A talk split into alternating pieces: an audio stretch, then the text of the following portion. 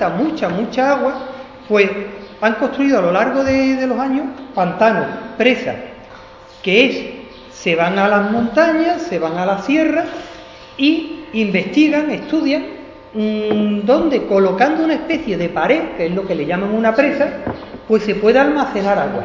Y esos son los pantanos, que ese es otro sitio donde se guarda normalmente el agua. Todo esto es agua que estamos diciendo, el del mar, el de los ríos, los lagos, los pantanos, los acuíferos, que es ese que está debajo de la tierra, es agua que no es potable todavía.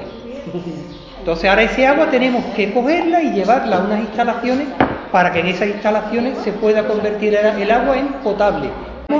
En línea recta todas las tuberías, en Jerez hay 800 kilómetros de tubería de agua potable, pero de alcantarillado hay otros 800 kilómetros de tubería. Instalaciones de depósito, eh, válvulas reguladoras, estaciones de bombeo, de todo eso hay del orden de 150.